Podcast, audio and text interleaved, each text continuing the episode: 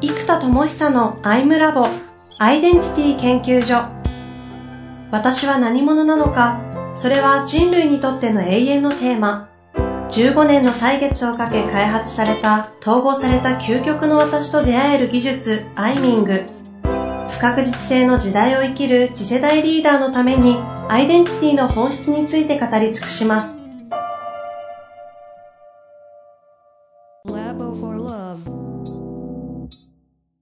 こんにちは、遠藤和樹です。生田智久のアイムラボアイデンティティ研究所。生田さん本日もよろしくお願いいたします。はい、よろしくお願いします。いやいや、春、春です。春です。春も近づいてまいりましたが。いかがですか、最近は？そうですね。あの、まず例の相性の取説がですね、まだ完成せず、あれ？あの、もう出てるはずだ、出てるはずだと思って、デルデル先になりながら、えー、まあ、あのー、まあ、去年までは正直こう、開発の20、今24ヶ月ぐらいかかってるのかな？うち、20、そんな経つのか。そう、18ヶ月ぐらいは正直その開発会社のあまりにひどい状態による遅れてるんですけど、うん、まあ、実は今回多少1、2ヶ月遅れてる部分は仕様を追加したので、はい、あの、まあ、それは実際やむを得ないというか、あの、なんでここの5ヶ月ぐらいの1、2ヶ月の遅れに関しては、なんだろうな、あの、ちゃんとまっとうな人を当ててもらってますし、えー、あの、まあちょっとやむなし、やむなし。うん。あとテストもね、やっぱ量が多いから、うん、2週間ぐらいやっぱりやらないとさすがにちょっと難しいなってもあって、当初テスト1週間で出そうかと思ってたのは、やっぱり2週間やりましょうとか、うん、やっぱ安全をね、期して作ろうと思うと、4月中旬には出せるので、まあ、3月末にはと思ってたところが、まあ、プラス2週間くらいなので、ここまでのなんか1年半遅れますとかっていうなんか話からすると、あの、とても可愛いんですけど、うん、まあ、あの、なんでそこは一応、順調には進んでますね。やっと。この5ヶ月くらい。おお、うん、じゃあもういよいよ。でもそうなんですね。細かいそのチューニングが今ちょうど行われているって感じで。そうですね。リリース直前のいろんな細かいほんと細かいとこいっぱい出るますからね。まあ楽しみではありますけどね。そんな中でちょっと今日はね、どういった話しようかなと思いますけど、イメージありますか？いやそうですね。で、今回ね、このオフショア開発、ただ、ちょっとその今回僕が頼んだ会社があまりにひどかったっていうのは、なんだろうな、その、オフショア開発だからというよりは、日本側もひどかったので、うん、あの、オフショア開発が原因ではないんですけど、ただこれね、経験ある方もいらっしゃるかもしれないけど、順位人契約と請負契約ってあるじゃないですか。はいはい。要はソフトウェアを作りますっていう、えっと、完成に対して義務を持ちますよっていうのが請負契約で、で、順位人契約っていうのは、こう、人を人区で貸し出しますと。で、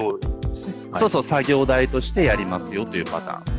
ン。で、一応指揮権みたいなのは両方ともシステム会社にありますと。はい。はい。で、指揮権がないもの、で言えば派遣とか、えー、っと、もっとのやつだったら紹介ですね。紹介してこちらが雇用するって形になりますから、うん、えっと、で、指揮権があって、準委任契約の場合って、こう全館注意義務って呼ばれる、こうプロとして、えっと、適切な仕事をしましょうよっていう義務が課されるんですよ。ほうほうでここが実は、もう相手が認めない限りは、むちゃくちゃグレーなんですよ。その今、なんですかね、プロとして責任を課しますっていう、その意味はどういうこと？責任はでも負わないんですよね。納品に対して。えっと、納品には負わないですけど、例えばその、じゃあ一定レベルの SE として社会的一般的にできるものができましょう。例えばそうしないと、技術を知らないど素人を当て込んで、お金をもらうってことができちゃうわけじゃないですか。うんうんうんってことは社会的にフロントエンジニアと言ったら、この言語がこのぐらいできることが、まあ、社会的に普通だよねと呼ばれてる範囲。はいはい。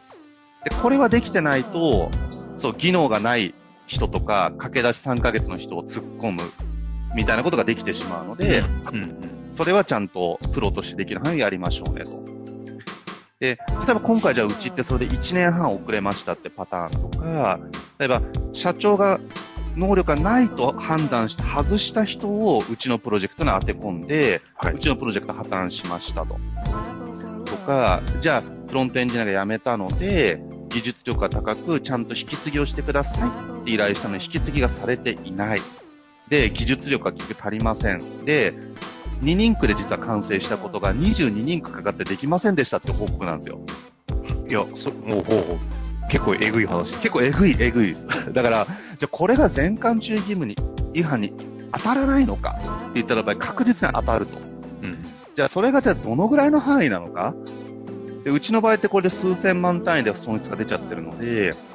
うん、じゃあ全部補填してくれっていうのは、一応裁判すればできなくはないわけですけど、うん、果たしてそこまでやるかというと、労力もあるし、うん、大体みんなやらないので泣き寝入りっていうパターンになるじゃないですか。はい、はい、はい。なんかちょうどそんなこと知らなくて、ベトナムオフショアとかで検索すると、なんかそういう事件っていっぱいあるみたいですね。そうですね。失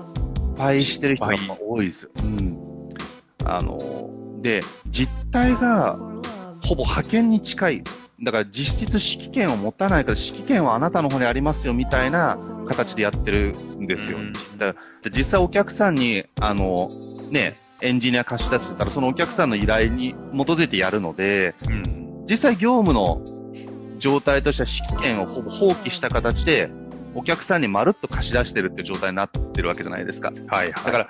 これってちょっと難しいですよね。実態は実際そうだったりしますから、管理って難しいよなっていうのが実際ありますし、で厳密な指揮権は向こうにあるという前提じゃないといけないわけですよ。開発会社側にある。うん、この辺ちょっと実態も難しいし、で、でも問題が起きた時に責任持ちませんっていうこともすごく増えてるわけです。だうちは本当にそれで大損害が出てしまったわけですけど、はい、はい。でね、今回はちょっとこういう経験をしてみて思ったのが、ほう。で、ただし、ここから学ぶ。そう、もう一社ベトナムで開発依頼してる会社はもうべらぼうに優秀なんですよ。もうありえないぐらい優秀で、だからオフショア開発が悪いのではなくって、オフショア開発の間に挟まってる会社がピンハネをするわけだから、私しかも50%とか40%ピンハネしてるわけですよ。その分のパフォーマンスをじゃあその会社が担っているのかっていうところが実はクオリティに跳ね返ってきている。うん。教育してます、マネジメントしてます。だからこのあたりがね、こう、僕は思うのは、ちゃんとやった方がいいっていう気持ちが湧いてきていて、なるほど。なんで、業界団体を作るのか、ちょっとどういう形がベストかわからないですけども、少なくとも世界中でど真ん中にエネルギーが解放された人同士が、国境を越えて仕事をする仕組みっていうのは熱いじゃないですか。うん、うん、この時に多分日本でこれからね、エンジニア不足にもなるし、はい、ベトナムでオフショアがね、今結構注目されていて、えー、で、ここのマッチングはやっぱり非常にうまくいってないっていう事例がどうも多い。うん。で、しかも、オフショア開発側は責任を持たないっていうのは実際も貸し出してるんだから、うん、その時間分は払ってくれみたいな話になっちゃうパターンがやっぱ非常に多いようなので、でもこの構造である段階で結構、えっと、リスクが日本の発注側の会社にかなり大きく出てしまう。ブラックボックスですもんね、実態って。うん。だからこれをもっと効率的に、うん、双方が納得のいく形とか、じゃあ問題が起きたらちゃんと責任を負いましょうとか、かここもね、やっぱりね、企業間の問題って裁判に最後しないと決着つかないじゃないですか。それぞれの言い分があるから。はい、うん、だからその、そこ難しいですよね。こっちは、ね、あのー、もうひどかったと思っていて、まあ向こうも一応非は認めてるんだけど、そこまでひどくないっていうスタンスを取ってるから、うんと、難しいですよね。だから最終的には裁判で決着つけましょうってなるので、うん、でもみんな結局やらないじゃないですか。だから発注側が損を被るっていう形で大体終わってるっていうのがやっぱ多い。泣き寝入りパターンになってしまいますもんね。うんなんかそうなることでオフショアはやばいとか、オフショアが悪いみたいになっちゃいがちなんですけど、オフショアが悪いわけじゃないですよ、本当に。オフショアの仕組み自体はね、成り立つんであれば、グローバルとしては非常に優れてるわけですしね。で、日本の会社がピンハネしてる部分がクオリティにうまく還元されてないパターンが結構多い。全部とは言わないけど、多いようである。っていうのが調べた結果、うちもそれを思ってるし、っていう感じなんですよね。要は技能とかが足りない、マネジメントも教育もできてないエンジニア集団が、をこういますってことにして受託してピンハネして、納品レベルではちゃんとできない。でも、リンク売ったんだから、お金請求ししますよと。あと、うちはアテンドされた人たちが日本人も含めて、このエネカラーだけで8人ぐらいいるんですけど、うち4人が能力不足、経験不足で、えっ、ー、と、使えないっていう判断をせざるを得ない基準だったわけですよ。うん。でも、お金は請求されるわけです。で、その能力不足によって、プロジェクトが破綻した責任もこちらにあるというスタンスを取られてしまうので、いや、そうっていうのがありますよね。じゃもう、は、なんかあれですね、発注側が結構弱いんですね、立場。えっ、ー、と、だから訴訟すれば話は別だと思いますよ。まあでも訴訟しないじゃないですか、基本。そう。だからそれを相手が認めるかどうかなんですよ。はあ。うん。そううちもこの損害額の一応10%は向こうも悪いってみ、あ、向こうも悪いとか認めてるから10%は弁済してもらってるんですけど、いやーだって、でもなんかビジネス上で考えたら、ピンハネした、なんていうんですか、その利益ですよね、ほとんど。実態そんなに固定費もかかるような商売じゃないでしょうし、それでいくと10%どころの儲けじゃない気がするけど。うちだけで4500万ぐらい発注あるので、だいたい2200万ぐらい粗利ですけどね。うんうん。粗利はあるわけで。そうですよね。あのー、そうそうそう。だから、結構悲惨なんですよ。で、うちそのコード全部破棄しなきゃいけないから、あのー、もう保守をつける気ないんだよね、そういう危ない会社にね。そう。だから、そうなると、もう一回ゼロから作り直で、ゼロから作り直してるチームが実際にもうエネカラーは全部、えっと、今11月、12月かだから4ヶ月と、まあ、数百万で完成してるんですよ。うん。だからもう、もう、そこで作ったプログラム全部破棄して、新しいチームで、あのー、のものを使うことももはやうちではできてしまうから、そうすると、じゃあこの2400万ぐらい、もう、無駄というか、使わない行動になっちゃうんです破棄する。うん。うん。うん。まあ、こう、相当な痛手でね、普通だったらちょっと、いろいろ、なんかね、か考えるとこだと思うんですけど、とはいってもこの生田さんとの、なんかなんていうんですか、人間性からすると、この起きたことを、ある種社会課題でもあるわけじゃないですか、オフショアというモデルにおける。そうですね。で、今後こういう展開ね、いっぱい増えていくでしょうし。なんかこう、どういう社会の問題だったり、こう、捉えてるんですか？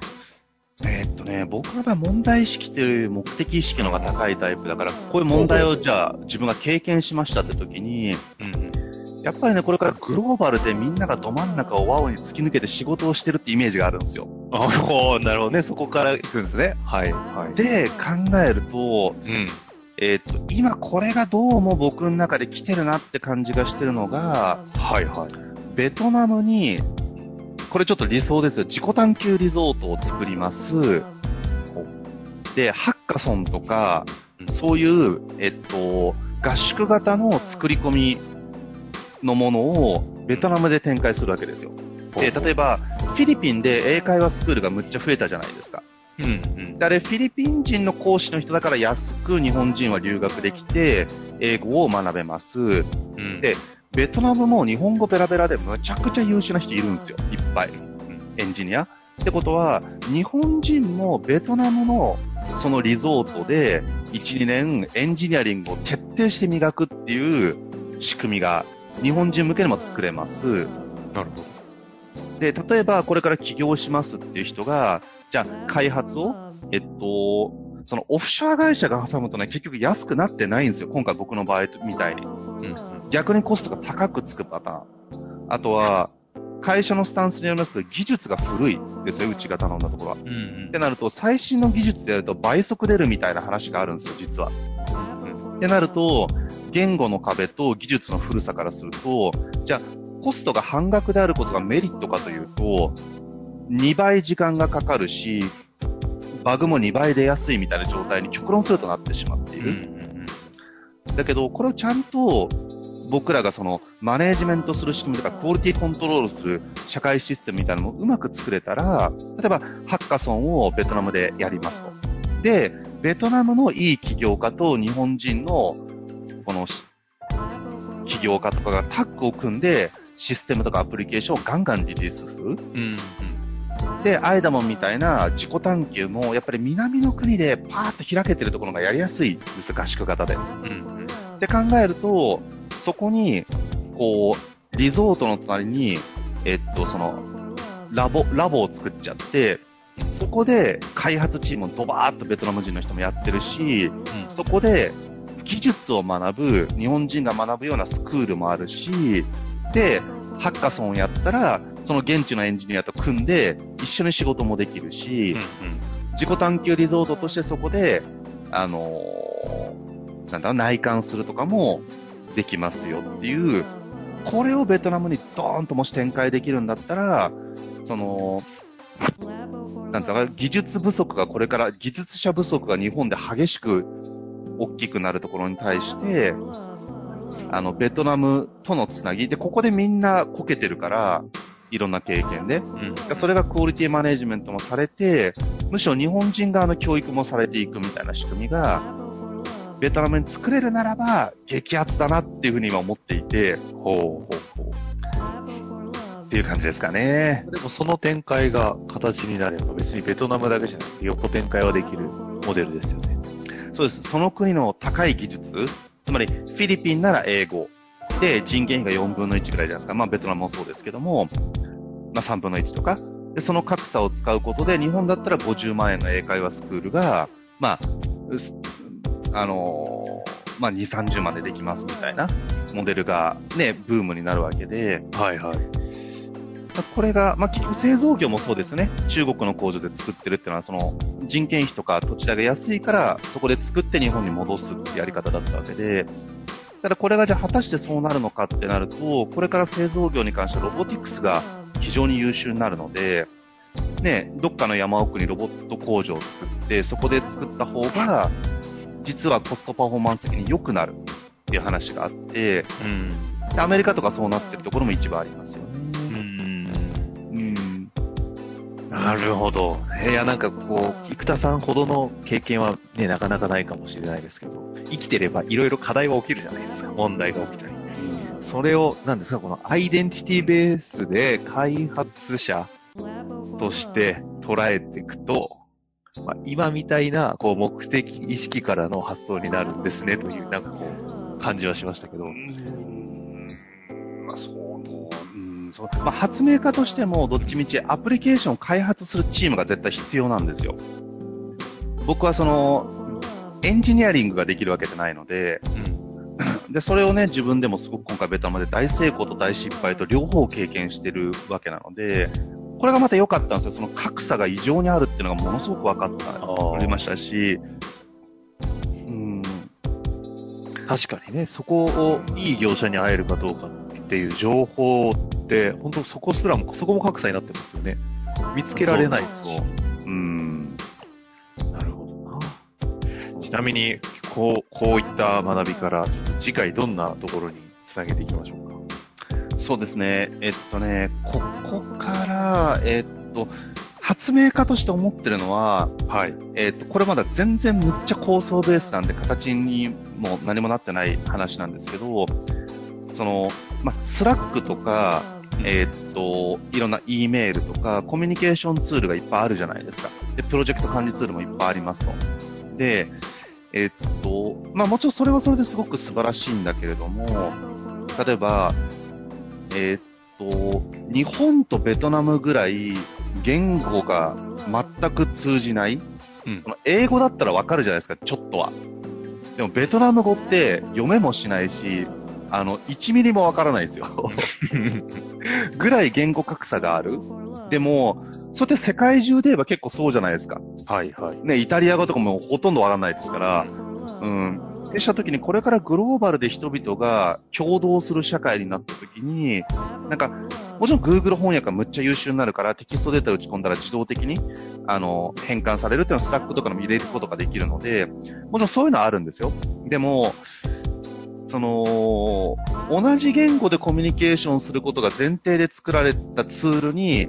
翻訳機能を追加するって発想ではなくって、そもそも全く言語の違う世界中の人たちが共同するということをベースに作ったコミュニケーションツール、とか共同ツールがもし発明できるならば、世界中で働く可能性がより上がるなっていうのが、強く思っていて、ちょっと次回これのこと話して形になるかわかんないですけど あの、今回僕の大失敗の経験からも、大成功のけ、大成功の方は彼はもうネイティブレベルで日本語が完全にできるので、むっちゃ難しいことをスピーディーな日本語、